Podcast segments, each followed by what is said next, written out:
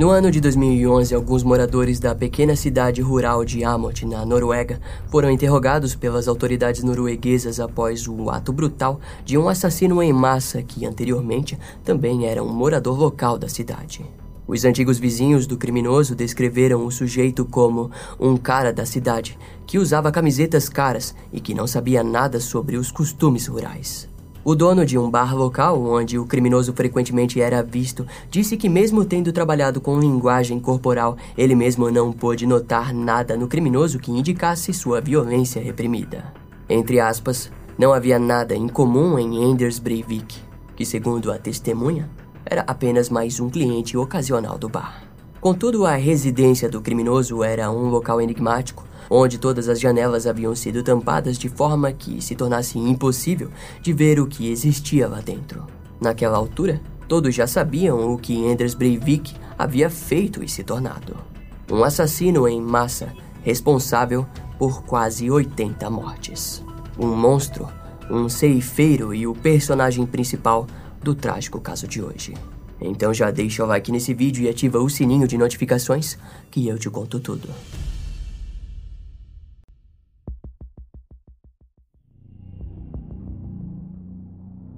No dia 22 de julho de 2011, um prédio do governo norueguês em Oslo foi bombardeado por Anders Breivik. O ataque resultou na morte de oito pessoas. Porém, aquele ataque não foi o bastante para o criminoso. Após o crime, ele viajou até a ilha de Utoya, onde um grupo de jovens do Partido Trabalhista havia montado um acampamento. No local, ele se passou por policial e, ao chegar próximo dos jovens, abriu fogo na direção de todos presentes. A estimativa de mortes foi de 69 vítimas, sendo ela a vítima mais jovem, Sharidin Svevak Bon, de 14 anos. Não demorou muito para que a polícia armada chegasse até a ilha e um confronto se iniciasse. Por sorte, Enders acabou se rendendo sem resistência. O criminoso confessou rapidamente que o seu objetivo nos ataques foi o de salvar a Noruega e a Europa Ocidental de uma possível tomada muçulmana. Em suas palavras, o Partido Trabalhista teve que pagar o preço por decepcionar a Noruega e o povo norueguês. Anders foi recebido pelo povo que gritavam para que ele queimasse no inferno, como também alegavam que ele era um traidor do país. No dia 25 de julho de 2011, Enders foi acusado de desestabilizar e destruir as funções básicas da sociedade do país, além de ter sido acusado por causar medo e pânico na população. Durante suas primeiras semanas, Enders foi posto na solitária, onde aguardou por todos os procedimentos. Em março de 2012, o diretor do Ministério Público decidiu que os documentos de investigação seriam censurados ao público, com o objetivo de deixar de fora os nomes das vítimas e detalhes sobre suas mortes injustas. Porém, logo, a sua decisão foi revertida e os detalhes passaram a ser do conhecimento de todas as famílias. No dia 30 de março de 2012, o Tribunal de Apelação de Borgarten anunciou que o julgamento no tribunal começaria no dia 15 de janeiro de 2013. Até lá, Enders foi posto na prisão de Ila, localizada a 10 quilômetros da cidade de Oslo, na Noruega. Na prisão, ele teve acesso ao descanso, onde dormiu e passou seus dias assistindo filmes em DVD ou televisão. Também foi dado ao criminoso um computador sem acesso à internet. Além do mais, também havia uma cela com equipamentos de musculação, onde ele poderia treinar. Aquilo tudo acontecia devido ao nível de perigo que Enders representava para o restante dos criminosos. Em janeiro de 2012, foi revelado que Enders havia recebido quase mil cartas, as quais ele se dedicou a responder. Muitas haviam sido enviadas por pessoas que pensavam como ele e o admiravam. Naquela época, várias emissoras de televisão estavam tentando entrevistar o assassino. A administração da prisão cancelou diversas entrevistas devido aos antecedentes e o país de origem dos jornalistas. O povo da Noruega repudia os seus atos, enquanto outros até mesmo o apoiavam. Frente àquilo, era certo de que todos os lados desejavam entender e descobrir mais da história do homem responsável pelo crime mais brutal da Noruega do ano de 2011. Anders Bering Breivik nasceu no dia 13 de fevereiro de 1979 na cidade de Oslo, a capital da Noruega. Ele era filho da enfermeira Wenche Bering e do economista civil e diplomata da Embaixada da Noruega, James David Breivik. Seu pai trabalhou em diversos locais como Londres e Paris. Devido a isso, seus anos iniciais foram em Londres, onde seus pais acabaram se divorciando antes do primeiro ano de Anders. James tentou lutar pela custódia do filho, mas sem sucesso. Aos quatro anos, Enders apresentou problemas mentais que o levaram a ser cuidado e analisado por especialistas. Um dos psicólogos que cuidou do garotinho no Centro de Psiquiatria Infantil e Juvenil da Noruega relatou que Enders possuía um sorriso peculiar. Ao que parece, Enders não reagia às suas próprias emoções e seu sorriso muitas vezes era resposta ao ambiente em que estava inserido. Na época, foi descoberto que sua mãe, Wenche Bering, batia no garoto com frequência e muitas vezes o dirigia palavras de ódio. Em outras palavras, ela culpava Enders por todos os problemas de sua vida.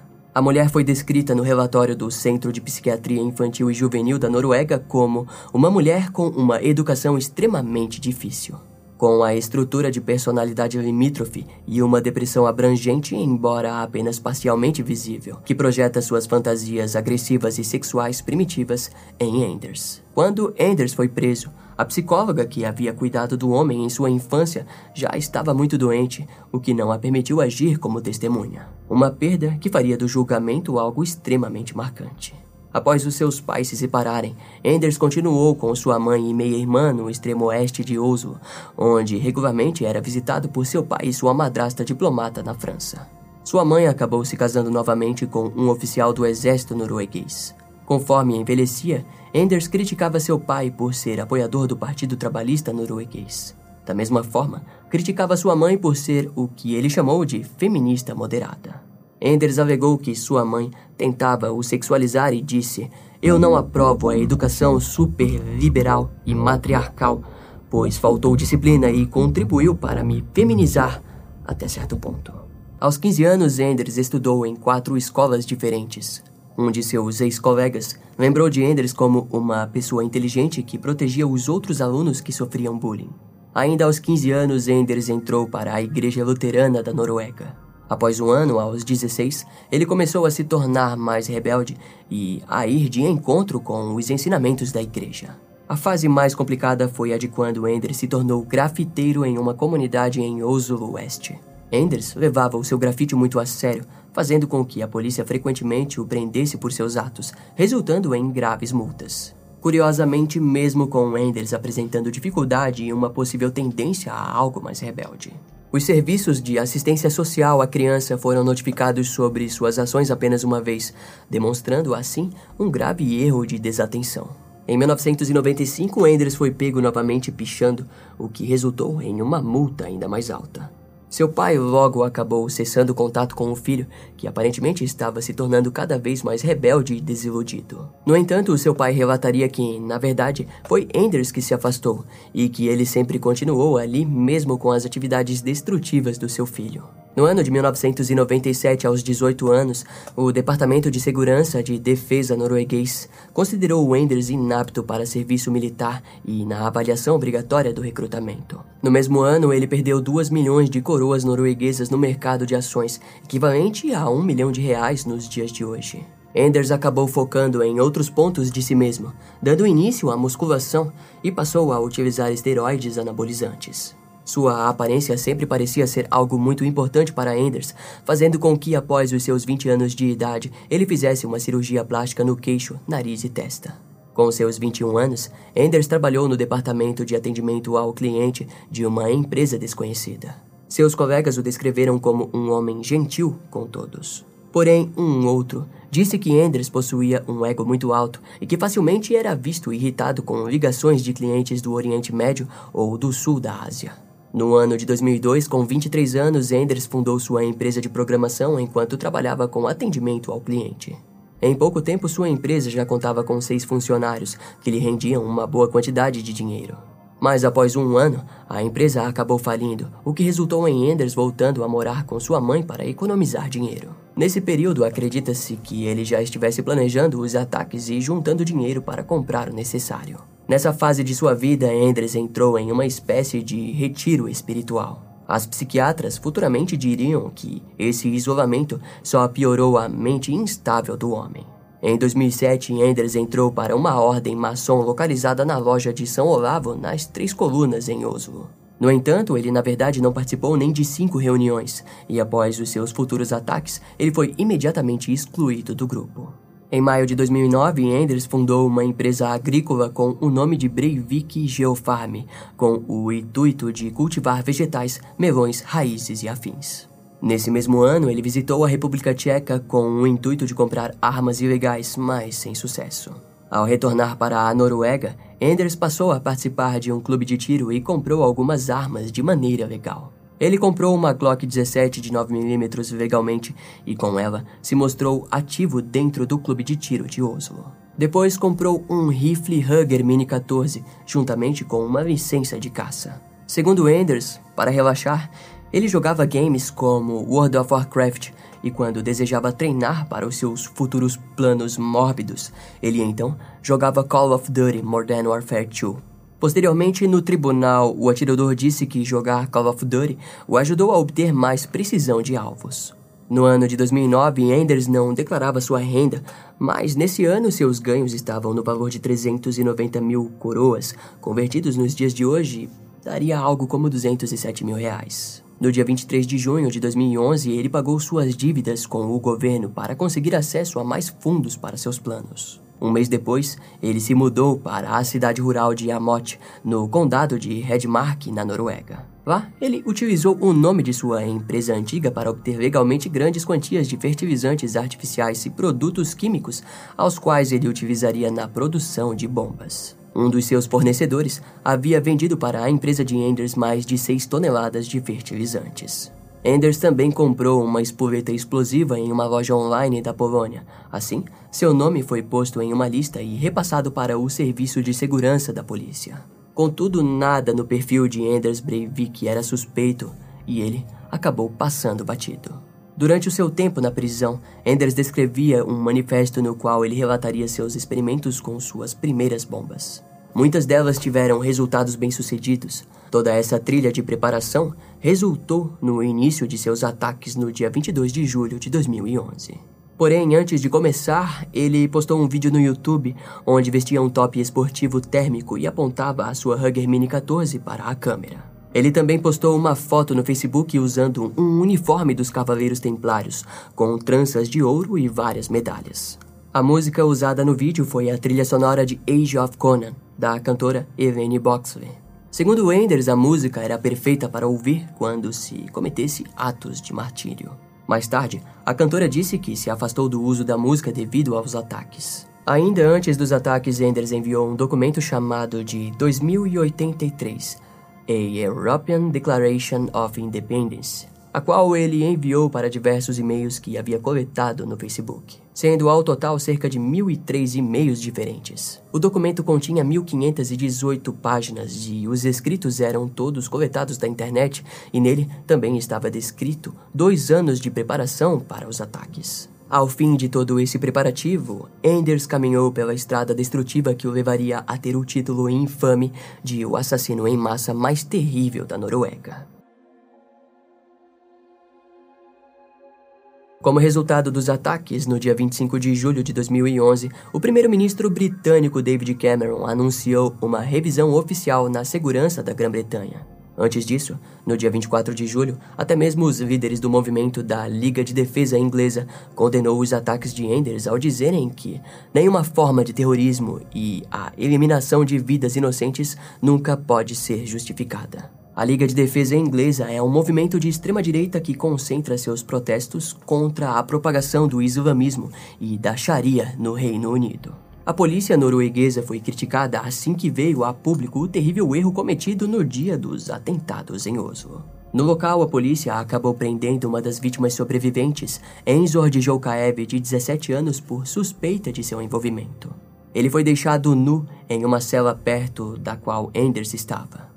No passado, o Enzor havia sido vítima e também sobrevivido aos assassinatos em massa na Chechênia, o que não gerou no garoto um pavor tão grande no momento do massacre. Para a polícia, aquilo era um indício de que ele estivesse atuando como cúmplice. No entanto, após 17 horas de interrogatório sem a presença de seu advogado, o jovem acabou sendo liberado quando os investigadores foram obrigados a reconhecer o terrível erro. Até então, a família do garoto não sabia se ele havia ou não sobrevivido ao ataque.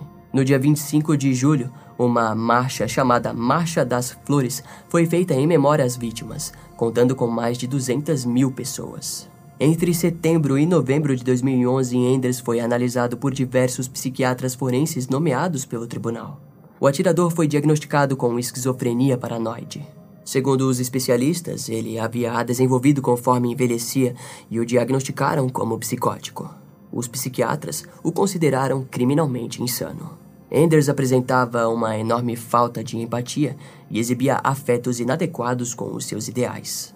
Seus atos foram considerados compulsivos e incoerentes, pois haviam acontecido dentro de um universo pessoal delirante e bizarro na cabeça de Enders. O criminoso se via como um futuro líder da Noruega e se autoproclamava o cavaleiro mais perfeito da Europa desde a Segunda Guerra Mundial, além de extraordinariamente amoroso.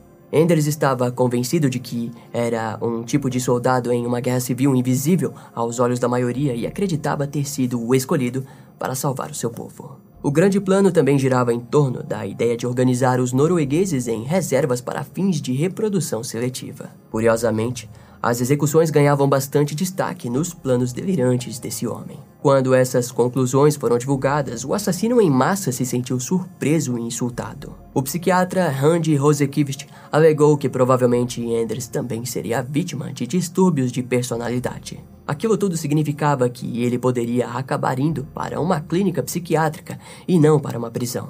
Naquela altura, Enders escreveu uma carta a qual enviou para os jornais em que ele dizia Devo admitir que essa é a pior coisa que poderia ter acontecido comigo, como uma humilhação final.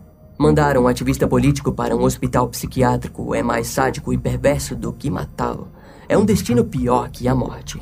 Os advogados das famílias e de algumas vítimas apresentaram pedidos para que o tribunal pedisse uma segunda opinião.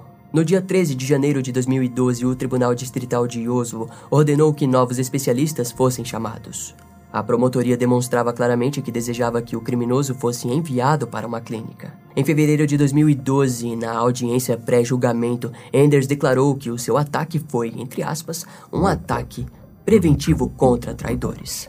Eles estão cometendo ou planejando cometer destruição cultural, desconstrução do grupo étnico norueguês e desconstrução da cultura norueguesa. Isso é o mesmo que limpeza étnica. No dia 10 de abril de 2012, os resultados da segunda avaliação foram publicados e os diagnósticos ficaram mais nítidos. Anders Breivik foi diagnosticado com transtorno de personalidade antissocial e transtorno de personalidade narcisista. No dia 8 de junho de 2012, o professor de psiquiatria Ulrich Frederick Malt testemunhou no tribunal como perito. Segundo ele, era improvável que Anders fosse esquizofrênico. Em suas palavras, Endre sofria de síndrome de Asperger, que o fazia ser desajeitado dentro da sociedade, fato esse que teria causado o interesse político e extremista dentro de si. Ulrich também disse que Enders possuía transtorno de personalidade narcisista, síndrome de Tourette e uma possível psicose paranoica. Unido a todas essas análises, era chegada a hora do julgamento para decidir o fim de Anders Breivik.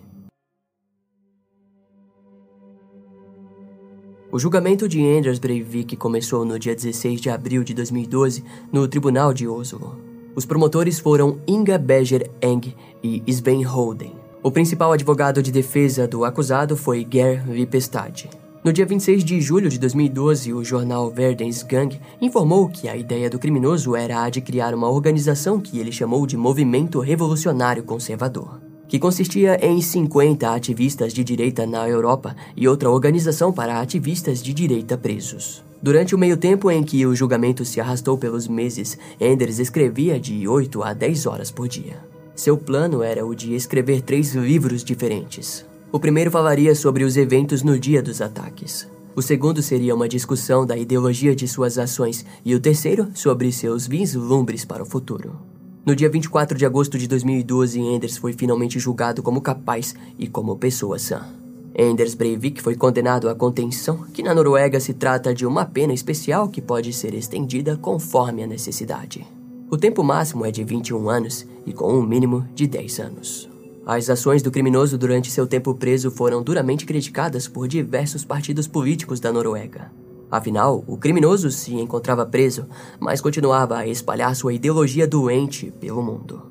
O Ministério da Justiça foi questionado se os documentos escritos por Ender seriam ou não confiscados, a qual a lei pode considerar como atos terroristas. Segundo a lei, se os documentos contiverem informações sobre planejamento ou execução de infração punível, evasão à execução ou atos que perturbem a paz, a ordem e a segurança, significa que seriam de fato confiscados. Em novembro de 2012, Enders escreveu uma nova carta de 27 páginas onde ele reclamou sobre as restrições que estavam sendo expostas a ele. Entre suas queixas estavam desde a temperatura na cela até aos guardas que ficavam olhando para ele enquanto Endres escovava os dentes. Ele também reclamou do café, que lhe era servido frio. Em resposta, a prisão lhe retirou seu lápis com borracha e entregou uma caneta comum. Enders disse que naquele ato era uma manifestação quase indescritível de sadismo. O criminoso possuía um PlayStation 2 na sua cela, mas naquela carta ele exigia um PlayStation 3, alegando que haviam jogos mais adequados. No dia 23 de março de 2013, a mãe de Enders, West Benning Breivik, morreu de câncer. Em sua última visita ao seu filho, ambos se abraçaram. Enders pediu permissão para comparecer no funeral de sua mãe, a qual lhe foi negado. Com toda a atenção que o caso estava recebendo, o site document.no listou vários documentos supostamente feitos por Anders Breivik em seu site antes dos ataques.